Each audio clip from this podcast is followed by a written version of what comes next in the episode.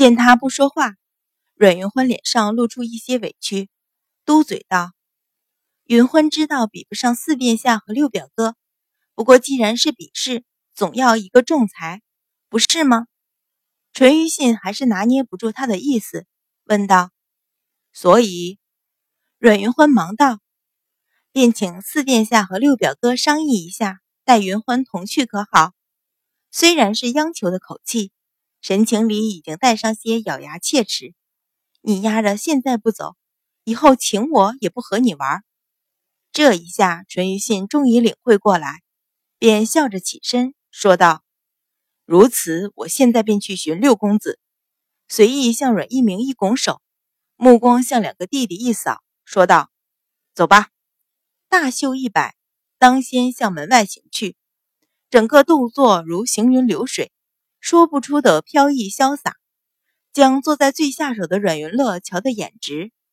四殿下好神气啊！见那三位大神离开，阮一鸣总算松了口气，向两个女儿瞧了一眼，却仍然说不出话来。这种事总不能当着女儿的面说吧？秦氏虽然恨得要死，却也只能忍气道：“云欢、云乐。”后边园子里的戏想来快散了，你们前去照应一下。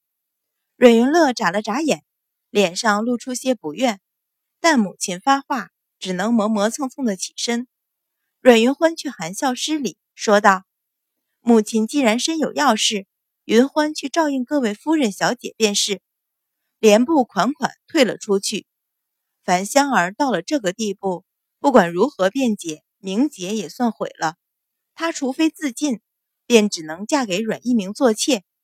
书房内，阮一鸣见只剩下当事人，尴尬的咳了一声，说道：“樊夫人，夫人，本相当真是饮多了酒，只想在书房歇息片刻，不想却睡了过去，直到樊小姐喊了一声，才醒了过来。紧接着你们便冲了进来，再没有旁的事。经过这么长时间的冷静。”他终于把思绪理清，秦氏冷哼了一声，目光便怀疑地望向樊香儿。要知阮一鸣虽然已年过三旬，但生得儒雅俊逸，更何况又是当朝宰相，一人之下，万人之上。这十年来，想嫁给阮一鸣为妾的多不胜数，而樊世浩不过是三品的刑部侍郎，樊香儿瞧着穿金戴银，却也不过是个庶女。要说他起意爬阮一鸣的床，也不是不可能。樊夫人眼瞧阮一鸣三言两语推得干干净净，秦氏眼底已经是一片鄙视和怀疑，而樊香儿却只知道垂着头哭泣，不由怒从心起，骤地站起身来，冲前两步，扬手向他劈头盖脸的打了下去，咬牙狠骂：“你个死丫头，自己不要脸，还让别人跟着你丢脸！”还活着干什么？一个庶女的清白，在他心里自然远远不及侍郎府的脸面重要。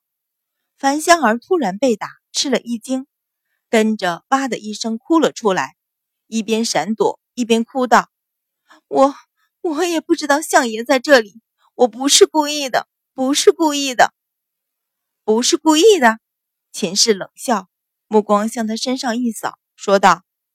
难不成你好好在浴房洗浴，是有人将你抱上相爷的床？这话就说的太过难听。樊夫人气得发抖，又是狠狠两记耳光甩了过去，咬牙骂道：“究竟是怎么回事？还不快说清楚！”樊香儿心中一片惊乱，抽抽噎噎的道：“阮二小姐带了我去浴房，说是去取换洗的衣裳，便带着丫头走了。”留我在御房洗浴，我我留你，留你一个人吗？你的丫鬟呢？秦氏见他怪到自己的宝贝女儿头上，不由皱眉反问。话音刚落，就听后边有人唤道：“小姐，小姐！”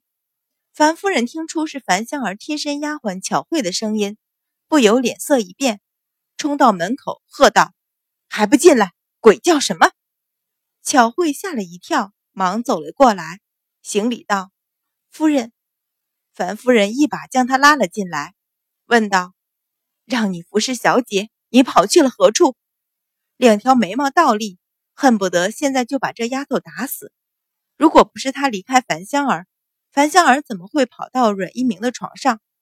巧慧见他气势汹汹，吓得傻了，结结巴巴道：“小姐，小姐说身上臭味难去，命奴婢，命奴婢园子里摘些花瓣来泡泡。”听他一说，所有人的目光向他兜起的裙摆一瞧，便知道他说的是实话。樊夫人气得发抖，回头怒视着樊香儿，说不出话来。秦氏目光向阮一鸣一扫，又调回樊香儿身上。冷冷问道：“那樊小姐为何不在玉石等丫鬟拿来花瓣，却穿着相爷的中衣躲到了相爷的床上？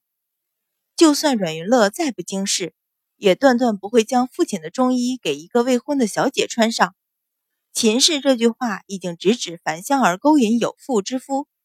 樊夫人又气又怒，只觉得额角血管突突直跳，几乎爆裂，而樊香儿脸色煞白。